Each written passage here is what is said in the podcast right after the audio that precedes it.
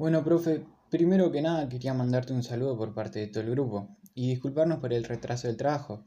Nos surgieron varios inconvenientes, pero al final creo que pudimos salir adelante como grupo. Y surgió un trabajo bastante copado e interesante a mi parecer, así que sin más dilación te dejo con él. Como primer integrante del grupo tenemos a Rocío Radinovich, la cual va a responder la primera pregunta de este trabajo. Rochi, ¿podrías contarnos el significado de algunos términos para dar un hincapié a este trabajo, por favor? Sí, no hay problema, Juaco. Cuando pensamos en la patria, pensamos en una bandera, un himno, prócer, fechas, un relato histórico. Son símbolos que nos conectan con la patria como lugar de origen. Para que un país tome fuerza, siempre fue necesario reescribir el pasado creando mitos fundacionales que hagan de la nación nuestra raíz, construyendo historias en común como si fuéramos una gran familia.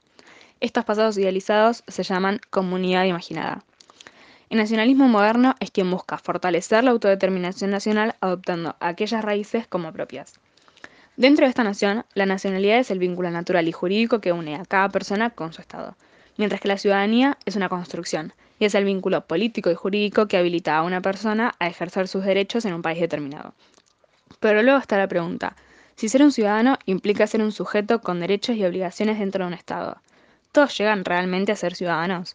Teniendo en cuenta las desigualdades y irregularidades que existen, la respuesta es no. Estos estados nacionales son una creación moderna, pues no existieron siempre. Estos van construyendo sus fronteras de modo artificial juntando a las poblaciones originarias dentro de un nuevo territorio o bien despedazándolas en fragmentos y reubicándolas en diferentes países. Entonces, la patria es una mezcla que nos sigue mezclando y nos convierte a todos en uno. Gracias por tu aporte, Ro. Ahora vamos a darle lugar a otro integrante del grupo, Federico Lamas. Él va a responder la segunda pregunta de este trabajo. ¿Existe más de una comunidad imaginada? ¿Por qué, Fede?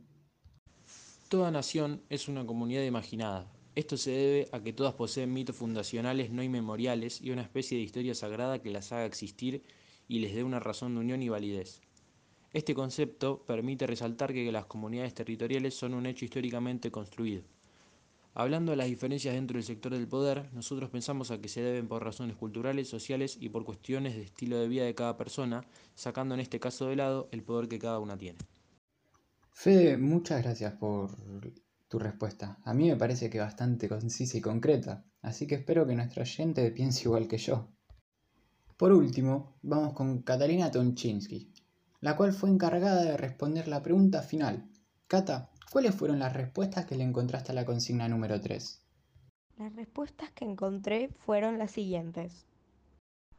La nación era el conjunto de ciudadanos cuya soberanía colectiva los constituía en un Estado que era su expresión política. Los ciudadanos desean estar bajo el mismo gobierno y desean que sea el gobierno de ellos mismos o de una parte de ellos mismos exclusivamente. Las naciones muchas veces son llamadas de diferentes maneras. Naciones Unidas, nuestra tierra en común, etc. En sus definiciones se hace hincapié en la unión y el bienestar público. Cada persona tiene su identidad, su origen y su ciudadanía. Esto quiere decir que cada uno de nosotros tenemos los mismos derechos y obligaciones que cumplir. Sin embargo, dentro de los estados nacionales se han generado ciertas desigualdades, tanto sociales como económicas. Dentro de cada estado nacional existen diferentes grupos con diferentes posibilidades de acceso a ciertas necesidades, como pueden ser el último modelo de celular o hasta un pedazo de pan.